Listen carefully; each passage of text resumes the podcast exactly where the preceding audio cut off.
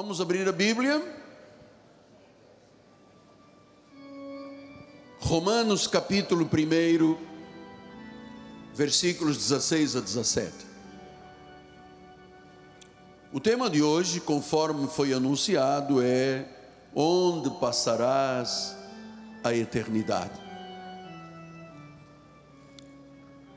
Ah, eu não sei exatamente quem é a pessoa, mas como Deus me mostrou alguém que estava como pisando em brasas, muito sofrida, como se caminhasse sobre pregos. Ah, quem é essa pessoa que estava passando por esse drama? Alguém? Você? A Deus toda a honra, todo o louvor e toda a glória. O Senhor já te livrou, caminharás em paz, sossego e vencendo todas as coisas no nome de Jesus. Diz a palavra de Paulo aos Romanos: Pois eu não me envergonho do Evangelho. Porque o Evangelho é o poder de Deus para a salvação de todo aquele que crê, primeiro do judeu e também do grego, visto que a justiça de Deus se revela no Evangelho de fé em fé, como está escrito: o justo viverá por fé. Que esta palavra abençoe todos os corações. Vamos orar ao Senhor.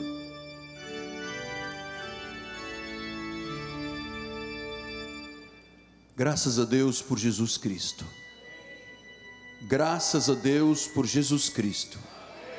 Graças a Deus por Jesus Cristo. Obrigado porque pela tua vontade estamos aqui nesta manhã.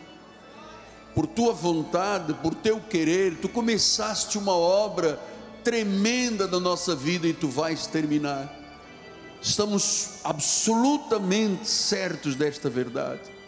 E hoje, Pai, queremos dar um passo longo de crescimento espiritual, de maturidade espiritual, de conhecimento. Por isso, Senhor, ilumina os olhos de todos os corações aqui presentes, aqueles que estão à distância pelas mídias sociais. Fala-nos, abençoa as minhas cordas vocais, a minha mente, o meu coração e faz-me, Senhor, ser absolutamente fiel com aquilo que tu já passaste e inspiraste o meu coração em nome de Jesus. E toda a igreja diga amém, amém e amém. Muito obrigado, meu bispo.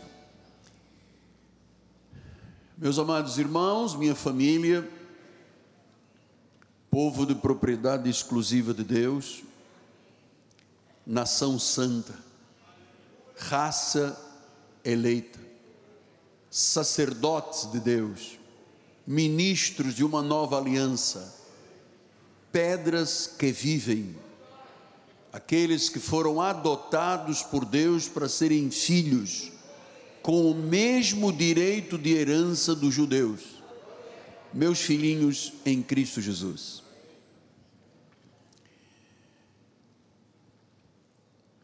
O Evangelho para mim é muito precioso.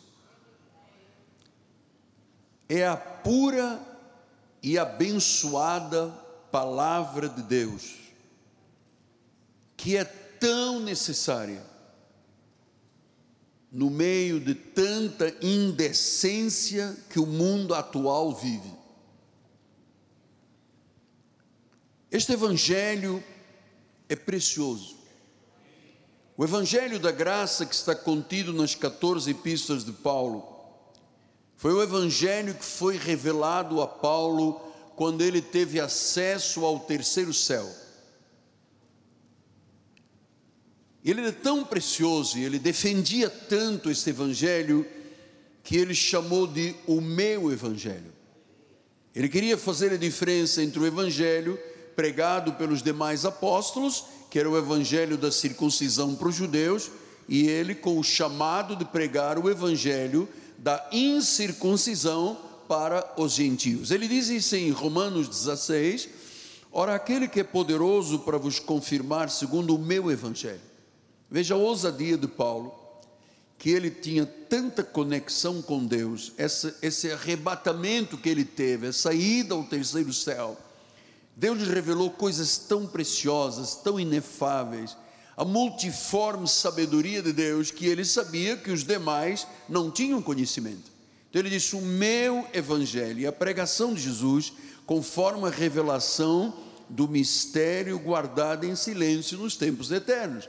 Então Paulo disse: Isto tudo que eu vou escrever e ensinar às igrejas, isso estava oculto, estava em silêncio, já existia, era a sabedoria de Deus, mas Deus esperou a dispensação da graça para revelar a Paulo para as igrejas, diz depois do versículo 26, e que agora se tornou manifesto. E foi dado a conhecer por meio das escrituras proféticas, segundo o mandamento de Deus eterno para a obediência por fé e entre todas as nações. Então, tudo que Paulo ensinou foi profético. E diz que agora é para ser obedecido por fé. Diga por fé. E diz que não é para uma igreja, é para todas as nações. Então, este evangelho é o poder da salvação, é a palavra regeneradora, é a palavra transformadora, é o novo nascimento, é nascermos do alto, nascer da palavra, nascer da água, é assim que a Bíblia diz, a palavra regeneradora. Paulo, em 1 Timóteo 1,15, ele disse Fiel é a palavra. Diga, fiel é a palavra. Diga, é digna de toda aceitação. Nós não devemos dizer, não, isto não, isto sim, isto concordo, isto discordo. Ele diz, não, é digna de toda aceitação. Que Cristo Jesus veio ao mundo para salvar os pecadores, dos quais, disse Paulo, eu sou o principal. Então, o Evangelho tem a capacidade de regenerar de salvar, de transformar uma pessoa, por mais grave que seja a sua vida, por mais pecadora que seja a pessoa. Só o Evangelho da graça de Deus tem esta capacidade. E ele ah, tem a capacidade, o Evangelho da graça, de envergonhar as abominações desta terra porque nós vivemos um período em que a sociedade vive sem escrúpulos. Paulo disse isso em Filipenses capítulo 2, 12, ele disse: Assim, pois, amados meus, como sempre obedeceis, não só na minha presença, porém muito mais agora na minha ausência, desenvolvei a vossa salvação com temor e com tremor. Porque Deus é quem efetua em vós tanto querer como realizar segundo a sua boa vontade. Fazei tudo sem murmurações, sem contendas, para que vos torneis irrepreensíveis, sinceros filhos de Deus, inculpáveis no meio de uma geração pervertida e corrupta, sem escrúpulos, indecente. Esta é a sociedade que já vivia desta forma há cerca de dois mil anos atrás e que agora, você que tem um pouco mais de idade como eu, eu sempre pensei assim, gente, eu já vi tudo o que poderia acontecer na sociedade. E de vez em quando vem uma novidade, eu disse, então não vi nada, não conhecia nada. Porque todos os dias essa sociedade pervertida e corrupta lança sobre os jovens, sobre crianças, sobre famílias, tudo aquilo que o diabo tem vomitado durante milênios. Você veja, há pouco tempo atrás houve uma parada onde sensualizaram as crianças. Puxa, que o adulto paga o preço da morte diante de Deus, mas sensualizar crianças chamando uma, uma menininha de 10 anos de trans. Isso é inescrupuloso. Então, Paulo disse: é uma sociedade pervertida e corrupta. E qual deve ser a nossa posição? O que é que Deus espera de mim e de você quando nós vamos a uma universidade e vemos a bagunça?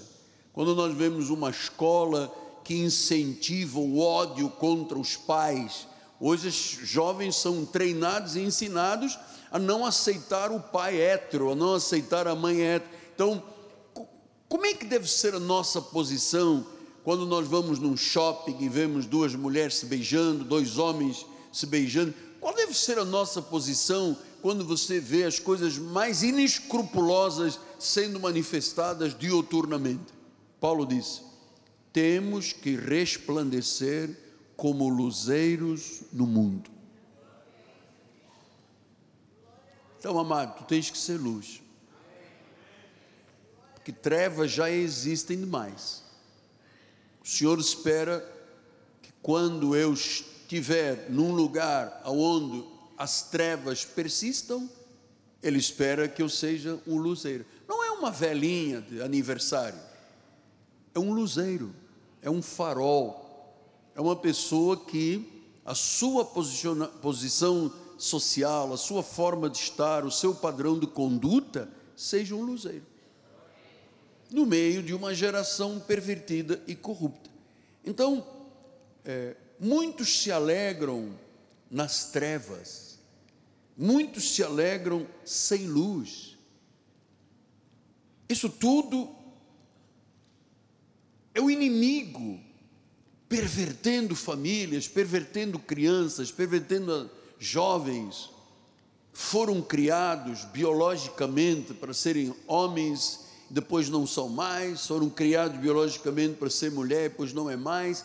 Então, isto tudo que vivemos, essa, esse inferno astral, exige de cada um de nós uma postura de luz para iluminar as trevas. Então, nós temos que nos envolver amados filhinhos, com o evangelho da graça. Mas nós temos que nos envolver com uma tenacidade sem precedentes. Eu não posso ser um camaleão, que se eu estou no meio marrom eu viro marrom, estou no meio verde eu viro verde, estou no meio vermelho eu viro vermelho. Eu não posso, eu tenho que manter a minha posição de luz, de luzeiro, mas com tenacidade. Uma tenacidade, uma audácia sem procedentes. Porque Paulo disse em Romanos 2,16: no dia em que Deus, por meio de Cristo Jesus, julgar os segredos dos homens de conformidade com o meu, olha, volta ele dizer o meu. Então era o amor que ele tinha pela graça de Deus. Disse: Deus vai julgar os segredos dos homens, os meus e os seus. Então, precisamos não deixar acumular dentro de nós o que não faz parte, nem pode fazer parte da vida espiritual. Então vivemos numa sociedade depravada. Então nós temos que viver agarrados ao Evangelho, agarrados à igreja, agarrados ao mover do Espírito Santo. Nós temos que viver agarrados a esta verdade, porque, amados, eu vou dizer, tem muita gente aí participando à distância que nunca mais voltou à igreja. Foste arrastado por uma voz de alguém de uma igreja legalista, dessas igrejas modernas que não tem Deus, fizeram um jantar, gastaram dinheiro da igreja para chamar pessoas das igrejas para irem para esses lugares que são portas largas, são caminhos largos que levam à perdição. É indecente quando um pastor recebe membros de outras igrejas e os obriga a ir à sua igreja original para arrastar pessoas atrás deles, por imposição. Isso é indecente. Deus vai te julgar, amado. Todas as igrejas, existe uma igreja aí que onde passa, amado, limpa as igrejas todas, amado. Aqui nos Estados Unidos, estabeleceram nos Estados Unidos, em Orlando, e com, com os ininhos, não sei o quê, com as dancinhas, fizeram uma limpa em todas as igrejas, ficaram as igrejas ficaram sem jovens. Depois dizem que são evangélicos pescam no aquário dos outros. Paulo diz: Eu não prego onde Cristo já foi pregado. Eu não tenho que pregar às igrejas evangélicas, eu tenho que pregar para que o católico venha, o espírita venha, o orientalista venha, o budista venha, e não pregar onde Cristo já foi pregado.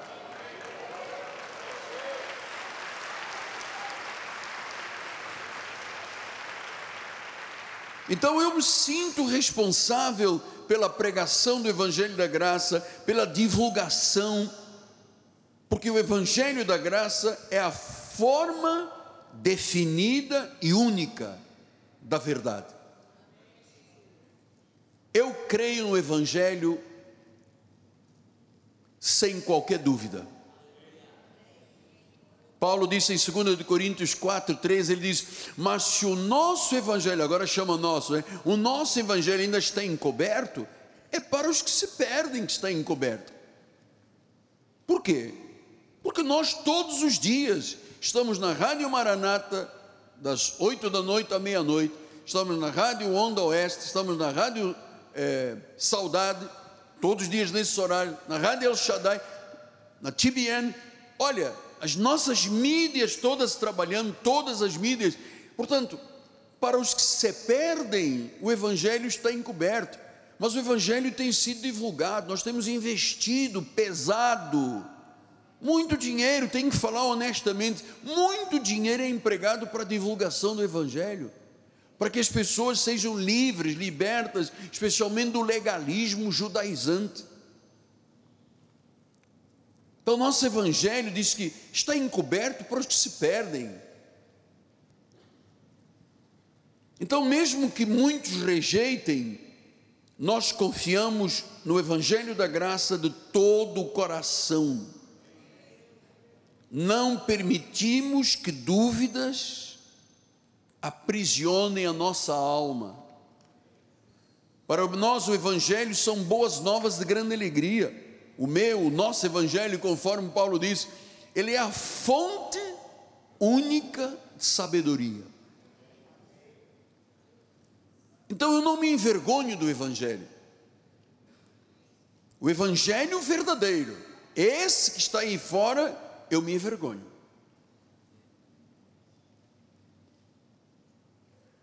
Pastor, mas existe um outro evangelho? Me explique, porque o senhor diz cada coisa. É verdade que o senhor tudo o que diz mostra na Bíblia, mas os outros não mostram. Verdade? Em Gálatas 1, 6 a 9, Paulo explica isso. Ele diz: Admira-me que estejais passando tão depressa daquele que vos chamou na graça de Cristo para um outro evangelho, mas no qual não é outro, senão que alguns, ah, alguns, alguns pregadores perturbam e querem perverter o Evangelho de Cristo. E agora Paulo vem com uma sentença. Ele disse: Mas ainda que nós, ou mesmo um anjo, Você já sentiu a profundidade desta revelação? Ainda vindo mesmo, olha, ainda que nós, ou mesmo um anjo, nós, quer dizer os apóstolos, ou um anjo vindo do céu, vos prega o evangelho que valendo que temos pregado, seja anátema. Ou seja, todas as pessoas que vivem fora da graça de Deus estão debaixo de anátema, de maldição. E ele repete depois, assim como dissemos, e agora repito: se alguém prega um evangelho que daquele que receber, seja anátema.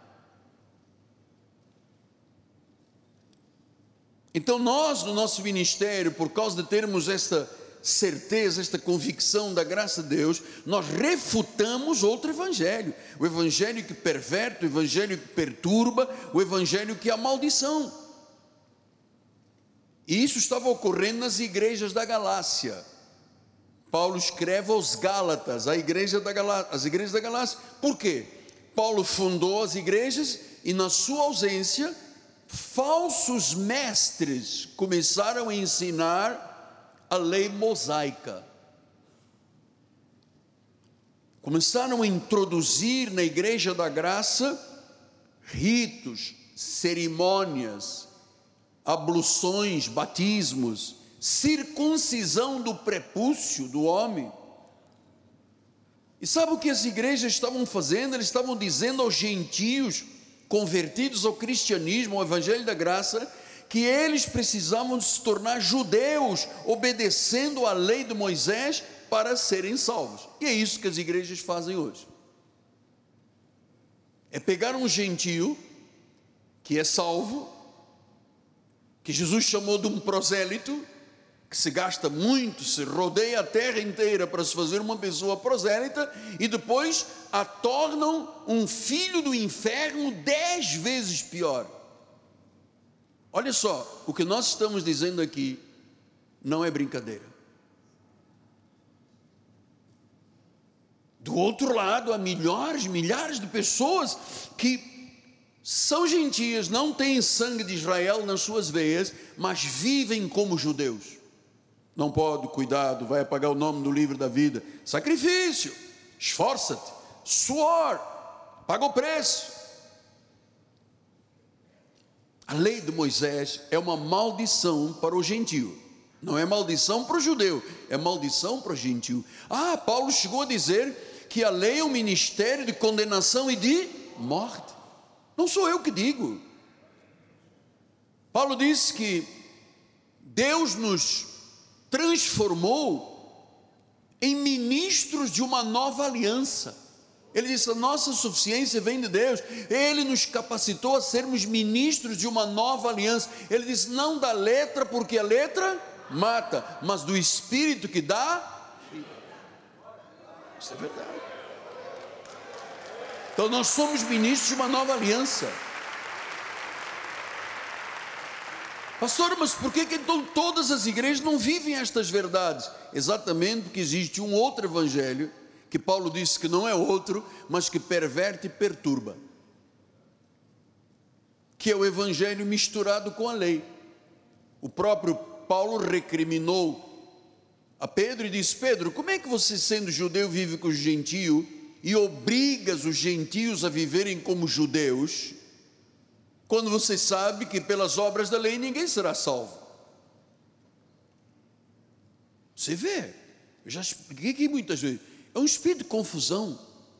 Você vê um pastor, um pregador, um líder, chega com a sua Mercedes, com kippah, com aquele chapeuzinho judeu, vão fazer orações com aquele chale, tudo isso são nomes especiais fazem parte dos judeus. Não tem nada a ver conosco, com os gentios. O gentio é chamado a viver por fé.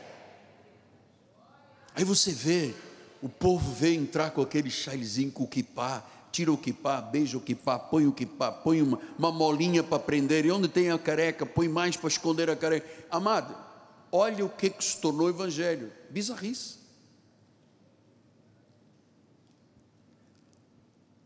Então, o outro evangelho é uma perversão da verdade, distorce o verdadeiro evangelho. Veja que Paulo diz: mesmo se for um anjo do céu. Quer dizer que se baixasse agora aqui um anjo e quisesse pregar uma palavra diferente, Paulo diz: tem que ser considerada anátema, porque palavra diferente da graça é uma falsa doutrina. Só que o inimigo cega, para que o povo não veja a glória de Deus. Cega o entendimento com os falsos profetas. Então, nós não toleramos os que pregam um falso evangelho.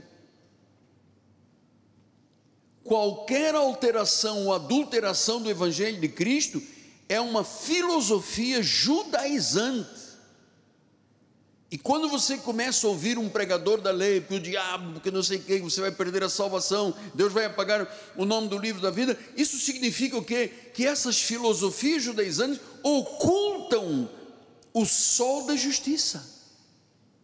E Jesus disse: se uma mensagem oculta esconde o sol da justiça, então que seja anátema quem prega esse tipo de mensagem.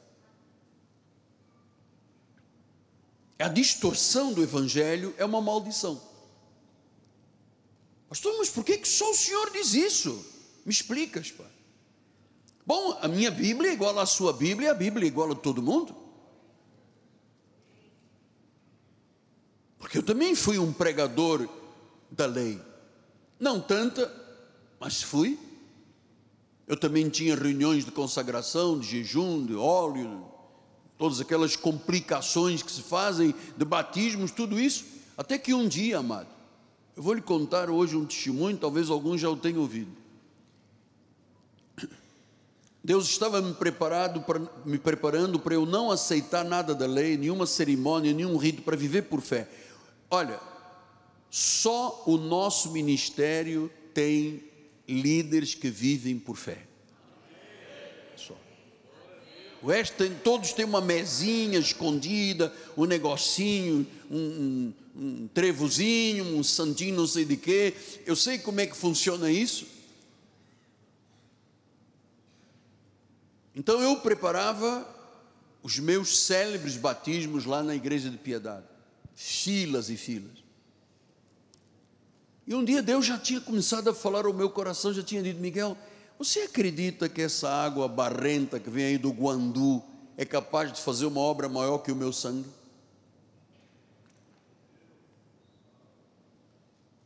Você não acha que o meu sangue, o meu sacrifício anularam toda a iniquidade, tudo que constava contra você, eu paguei o preço, não há dívidas.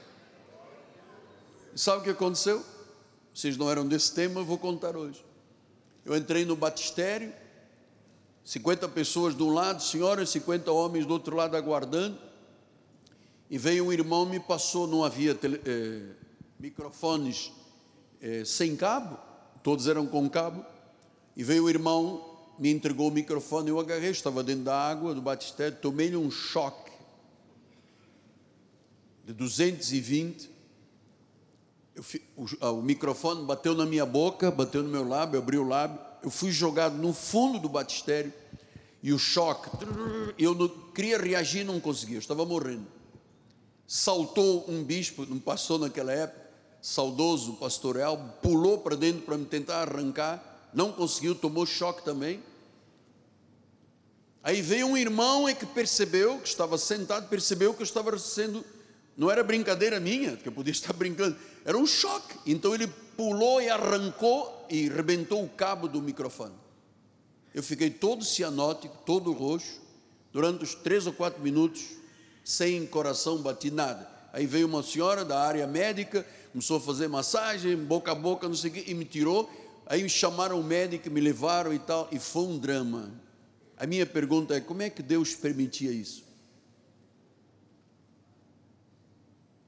Era Deus dizendo: você está enganando as pessoas, você está dizendo que o batismo, que é uma cerimônia dos judeus, vocês estão fazendo aqui achando que eu não fiz uma obra completa e você engana as pessoas dizendo: só será salvo se batizar.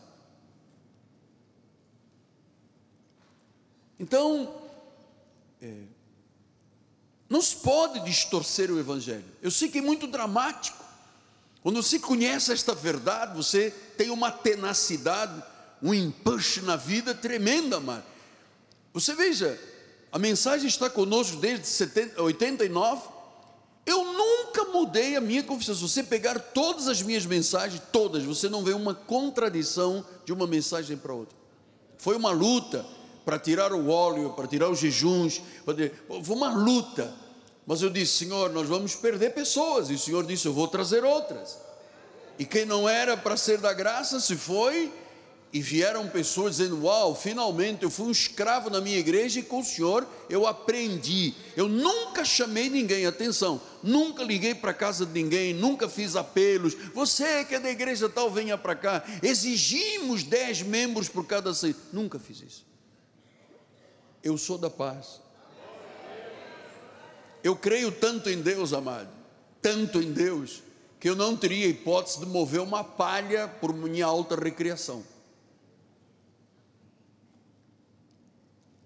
Então, eu tirei isso tudo, e esse, esse choque elétrico, foi o sinal que depois veio à minha mente dizendo: Senhor, agora eu entendo porque que às vezes as pessoas vão fazer batismos nos rios e a corrente leva quatro, cinco pessoas. Ah, foi vontade de Deus, foi vontade de Deus. Então eu comecei a entender: ou é fé ou obras, ou é fé Então, se eu tenho que jejuar, se eu tenho que batizar, se eu tenho que viver segundo Moisés, então nós vamos ter que circuncidar os homens da igreja. Ah, e terminar todo o culto com uma cruz e pendurando dez pessoas aqui todos os dias, porque Jesus foi pendurado na cruz.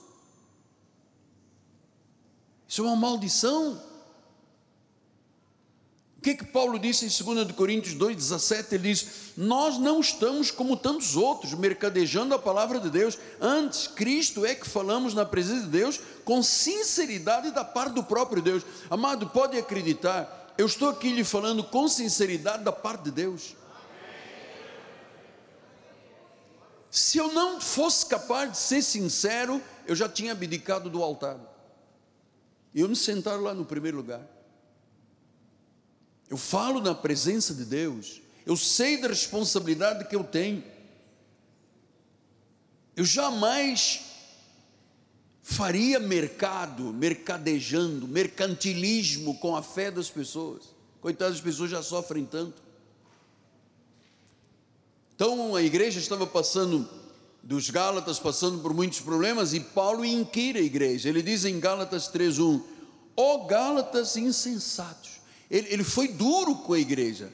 Espera aí, eu fundei uma igreja, eu preguei a graça, eu mostrei o que era a vida, a diferença da lei e da graça, e agora, na minha ausência, vai Pedro, Tiago, João de Jerusalém e começam a introduzir novamente a lei de Moisés com seus ritos e cerimônias. Então ele diz: Ó oh, Gálatas insensatos, isso é uma insensatez. Você conhece a graça e depois virar lei outra vez. E ele diz: Quem é que vos fascinou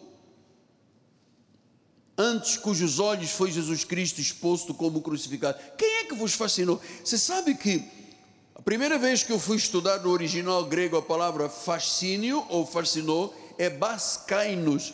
É assim: quem é que vos enfeitiçou? Quem é que vos embruxou? Quer dizer que há pregadores que têm a capacidade maligna de embruxar e enfeitiçar as pessoas. Sim, um indivíduo que fica 10, 20, 30 anos, toda sexta-feira faz corrente, toda sexta-feira faz sacudimento, e pega o óleo, e pega sal, e pega não sei o que, e flor não sei o que, e rosa, e sabonete. Amado, só uma pessoa embruxada está de acordo comigo? Enfeitiçada. Porque uma pessoa normal não se deixaria, pelo menos eu não me deixaria arrastar por erros. Então ele diz: Oh, quem é que vos baiscainos quem é que vos fascinou? E hoje o fascínio não é só com sal e óleo e flores, é com novas doutrinas, é com outro evangelho, um evangelho que perturba, que perverte, que a pessoa termina o culto com uma carga psicológica negativa, espiritual negativa. O indivíduo vai para casa, não tem coragem nem de comer o esparguete com frango, amar. Ele deita, ele dorme, tão triste que a sua alma está, tudo fruto das igrejas. Então Paulo disse, vamos repetir 1 Timóteo 1,15: fiel é a palavra e digna de toda aceitação. Ele veio para salvar os pecadores. Cristo veio para reconciliar o pecador com Deus. Então a pessoa de Jesus é a pedra fundamental do nosso ministério. O Evangelho é a proclamação ao mundo que existe um Salvador, um caminho, uma verdade e uma vida, que Jesus é Deus, Ele veio salvar os pecadores. Ele foi adorado por anjos como Filho do Altíssimo. Ele é a perfeita divindade, a plenitude da divindade está na pessoa de Jesus. Jesus é o onipotente infinito, nada lhe é impossível, ele nunca fracassou, ele o que veio realizar, ele realizou. Ele é o Cristo Jesus homem, ele é o Cristo Jesus Deus, ele é digno de toda aceitação. Cristo Jesus, o ungido, o Salvador, ele veio para salvar pecados. Ele é o Salvador, ele é ungido, ele é o Messias, ele é o Redentor, ele é a brilhante estrela da manhã, ele é a rosa de Saron, ele é Rei de Reis, Senhor de Senhor. Não há outro nome pelo qual importa que sejamos salvos, só Jesus salva.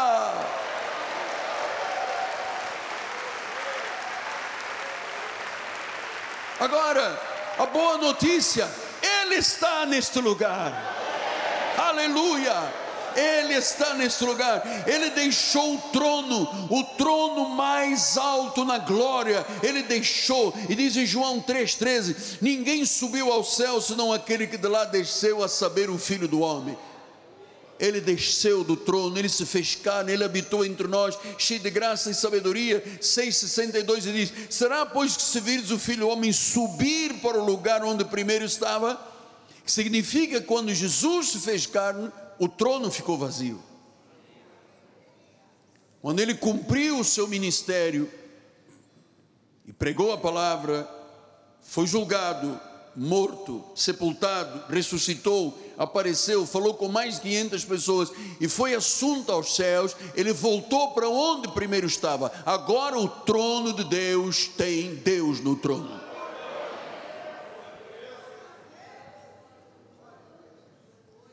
Ele se despojou humildemente. Diz Filipenses 2: tendo em vós o mesmo sentimento que houve em Jesus Cristo, em Cristo Jesus, pois ele, subsistindo na forma de Deus, não julgou com usurpação ser igual a Deus, antes a si mesmo se esvaziou. Ele assumiu a forma de servo, ele tornou-se a semelhança dos homens, ele foi reconhecido numa figura humana.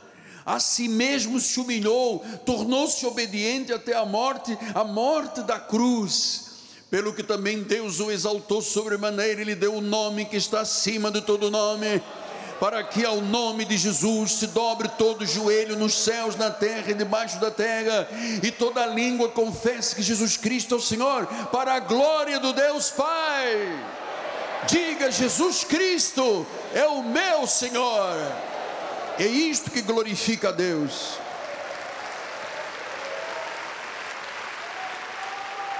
Sim, ele veio sofrer no nosso lugar, ele morreu a nossa morte. Isaías 52, 14 diz: Como pasmaram muitos à vista dele, pois o seu aspecto estava muito desfigurado.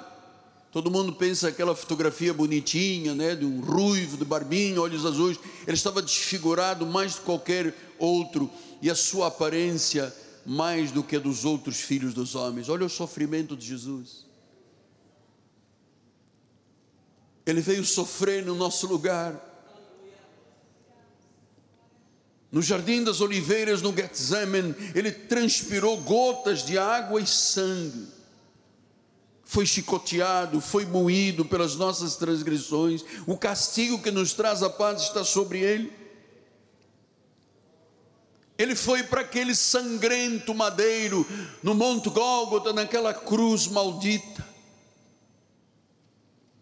Morreu numa grande agonia, foi levado ao túmulo, mas ao terceiro dia ele ressuscitou.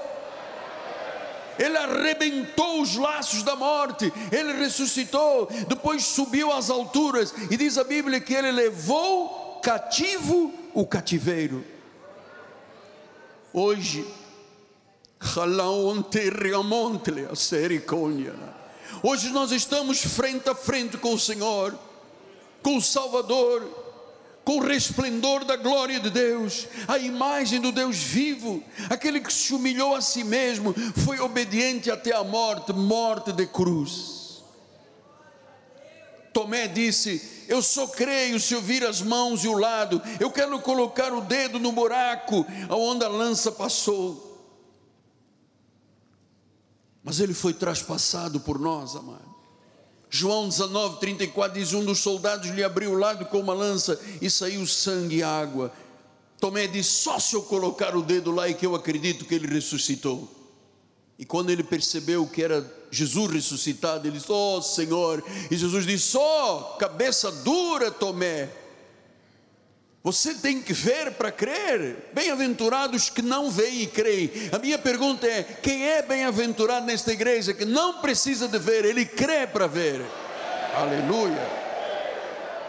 Então o Espírito Santo é que convence o pecador. Ninguém pode dizer Jesus é o Senhor se não for pelo Espírito Santo.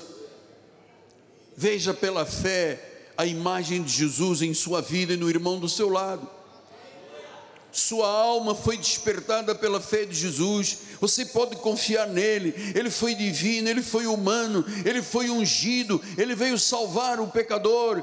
minha alma confia somente em Jesus, o Salvador que salva definitivamente e eternamente. Ele tem uma palavra fiel, digna de toda aceitação. Ele veio salvar os pecadores. Quem são eles, os pecadores? Aqueles que têm hoje um monarca, um rei, um príncipe que se chama Jesus. Ele veio em busca daquele que sabe que por si mesmo jamais poderia ser salvo. Então ele é Deus dos monarcas, dos reis, dos príncipes, dos ricos, dos poderosos, do camponês, do culto, do inculto. Todos provarão da sua graça, todo tipo de pecador provará da sua graça. Ele veio para o judeu remanescente da graça, ele veio para os gentios predestinados, ele veio para a linhagem que tem honra, ele veio para o pobre, ele veio para o rico, ele veio para o sofisticado, ele veio para todos aqueles que ele predestinou em amor. Cristo veio ao mundo para salvar os pecadores. Efésios 2:1 diz: Ele nos deu vida, estando vós mortos em delitos e pecados. Ele nos deu vida. Lucas 5, 31 e 32 respondeu Jesus: Os sãos não precisam de médico e os doentes. 32, não vim chamar justos, vim chamar pecadores ao arrependimento. João 16, 8 diz: Quando ele vier, convencerá o mundo do pecado, da justiça e do juízo. Então, o Espírito de Deus te trouxe aqui esta manhã para conheceres o verdadeiro Jesus porque ninguém é menos pecador do que o outro. Se alguém ainda viciado me ouvindo em drogas lícitas e ilícitas, se alguém blasfemo, se alguém ofensivo, se alguém profano, se alguém mentiroso, se alguém enganador, se tem pessoas beberronas, se a pessoa que está me ouvindo está no meio do meretrício, da prostituição, no meio da erotização, como vidas bestiais. Deus está falando ao criminoso, ao diabólico, ao detestável, ao desobediente, ao sodomita, ao efeminado. Deus está falando àqueles que estão mergulhados no abismo do crime.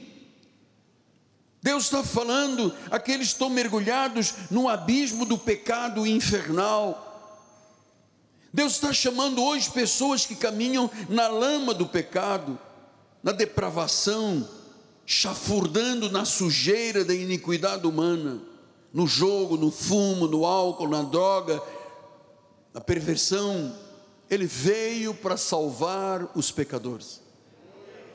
E estas portas desta catedral que ele erigiu estão abertas, e qualquer espécie de posição social, espiritual, pode vir, venha você aqui será livre, você aqui será curado, você aqui será transformado. Jesus te lavará no seu sangue. Você vai participar da mesa do Senhor. Pode ser idoso, pode ser criança, pode ser fam família de alguém com, enfim, escusa e escura. Pessoas com pecados escondidos nas profundezas do coração frio de pedra. Jesus veio para você. Jesus veio para aqueles que pecaram contra a luz e o conhecimento de Deus. Jesus veio para aqueles que pisotearam as orações de mães. Jesus veio para aqueles que desprezam as lágrimas dos pais. Jesus veio para aqueles que lutam contra os aguilhões da consciência.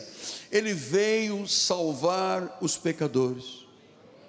Eu sei que muitos se perderão porque rejeitam Jesus, foram postos para tropeço, são semente da perdição, desprezam a Bíblia, têm justiça própria, não buscam os caminhos do Senhor.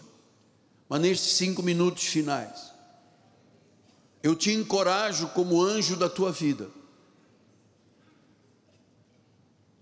Eu sei que o profeta não tem honra na sua casa ou na sua terra, disse Jesus, mas eu tenho honra na minha casa e na minha igreja.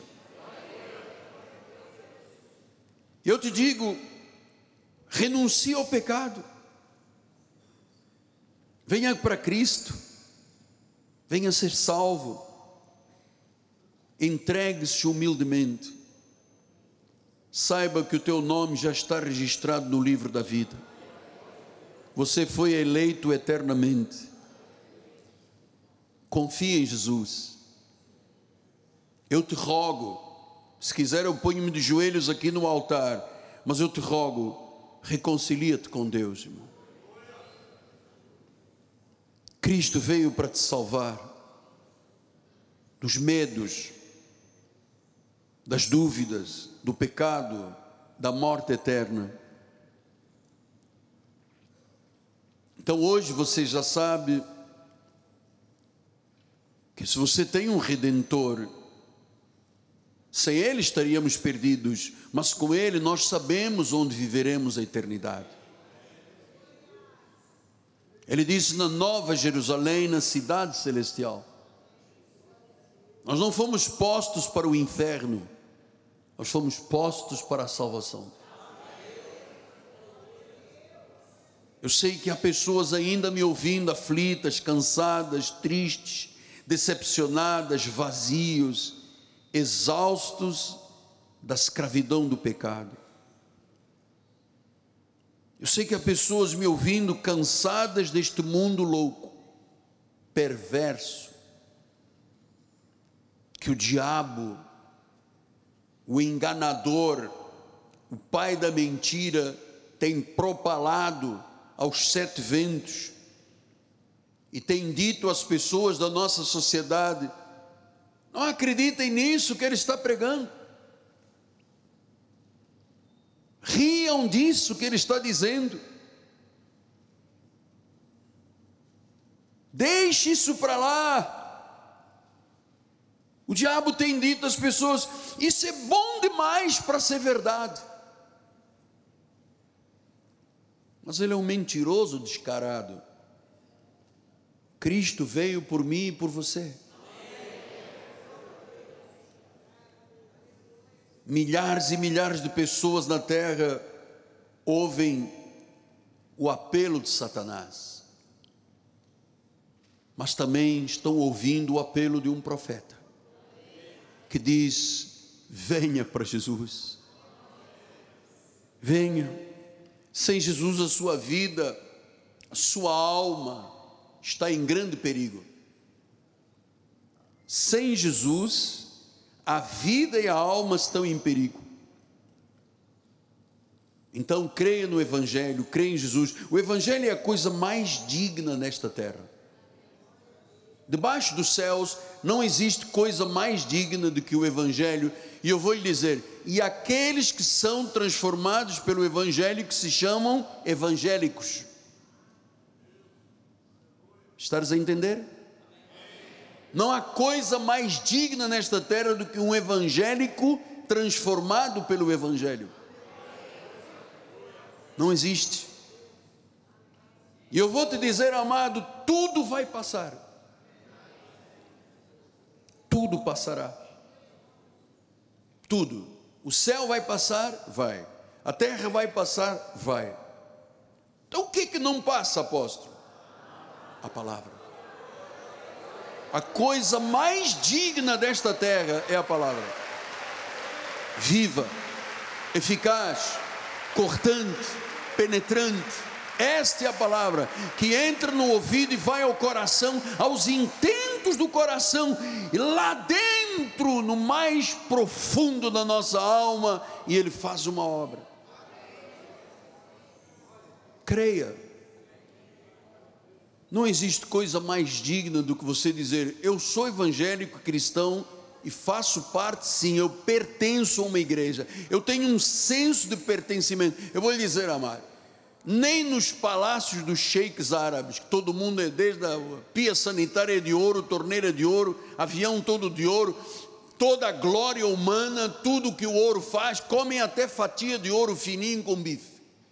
Não tem dignidade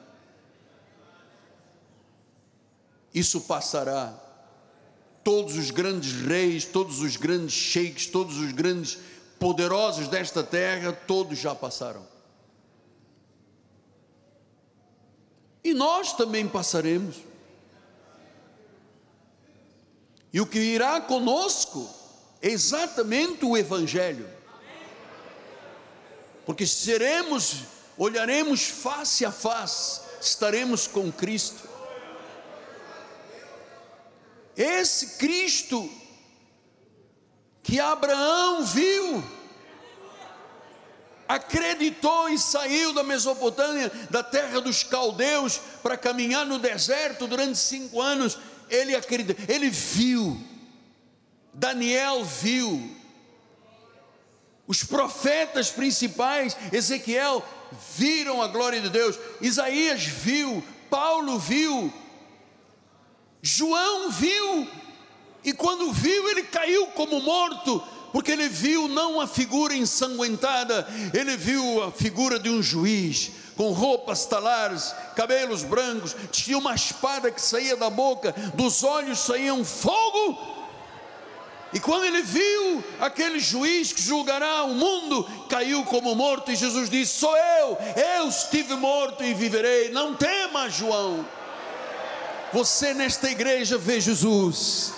Você tem que ver Jesus. Você não está olhando para um homem em cima de um altar. Você está vendo Deus. Olha, é Ele que está ali, usando apenas os meus lábios. Eu sou um pequenino. Eu não sou digno de ser apóstolo. Eu, como homem, sou um farrapo, um trapo. Ele usa apenas os meus lábios. É Ele que está ali dentro da palavra que saiu e chegou ao teu coração. É Ele, é Ele, só Ele podia fazer isto. Ele é o Senhor absoluto.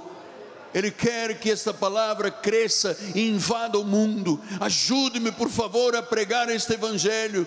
Ajude-me a pregar este Evangelho. Nós queremos ter mais rádio, nós queremos ter mais televisão, nós queremos ter mais mídias, nós queremos avançar, avançar, porque aquele que veio para matar, roubar e destruir não tem o poder dos poderes de Jesus Cristo. É onipotente, onipresente, onisciente. É Ele que te fala. Paulo viu face a face, João viu face a face. Você está vendo ele, é ele que está ali.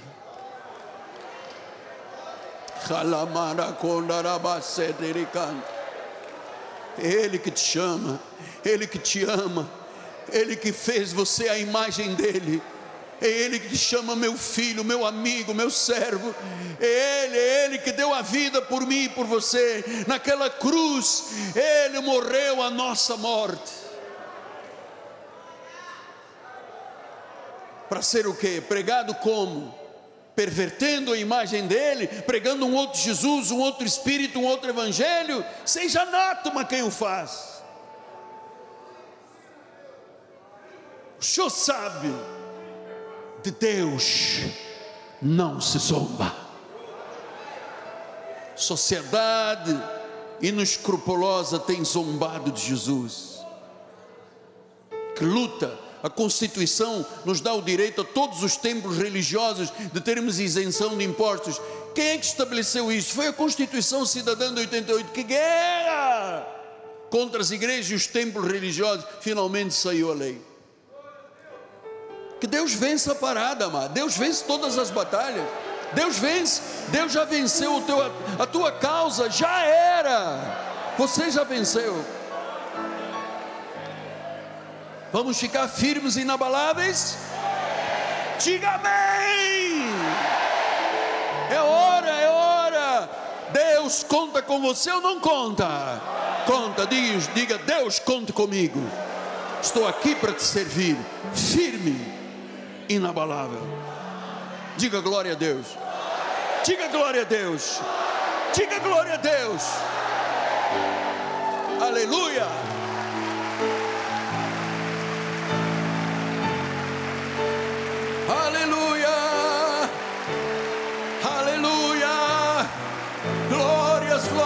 Glórias, glórias, glórias. Levante-se, levante-se, levante as mãos para o céu, levanta a mão para o céu. Diga glórias, glórias, glórias. Pastor, eu não sei orar, diga glórias. Pastor, eu estou muito emocionado, diga glória. Pastor, eu fui curado, diga glória. Pastor, uma porta se abriu, diga glória. Pastor, eu venci a morte, diga glória. Aleluia. Aleluia. Aleluia. Segura aí a mão do irmão do lado e diga: Aleluia. Olhe o irmão do seu lado e diga: Glória a Deus.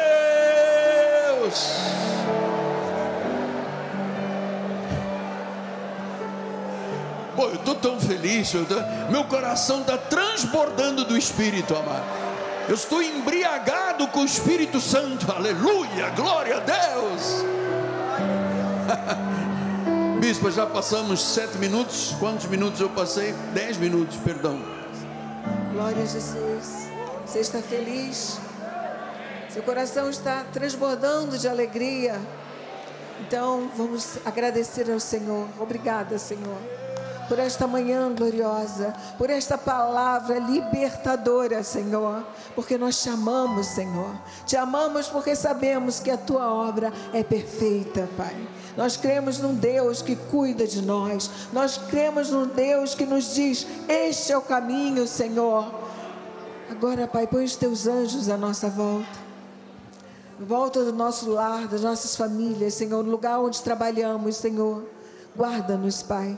Livra-nos de todo inimigo, Senhor. Senhor, toda arma forjada, toda fortaleza que possa ter sido levantada contra as nossas vidas, nossas famílias estão desfeitas agora pelo poder do nome de Jesus, Senhor. Põe anjos, miríades de anjos, Senhor, para nos guardar, Senhor, porque nós sabemos que todos os dias nós vemos a tua glória. Muito obrigada, Jesus, por ter nos salvo. Muito obrigada. Saia daqui feliz, amados, dando testemunho ao mundo que Jesus é o Senhor e Salvador das nossas vidas. Graça e paz.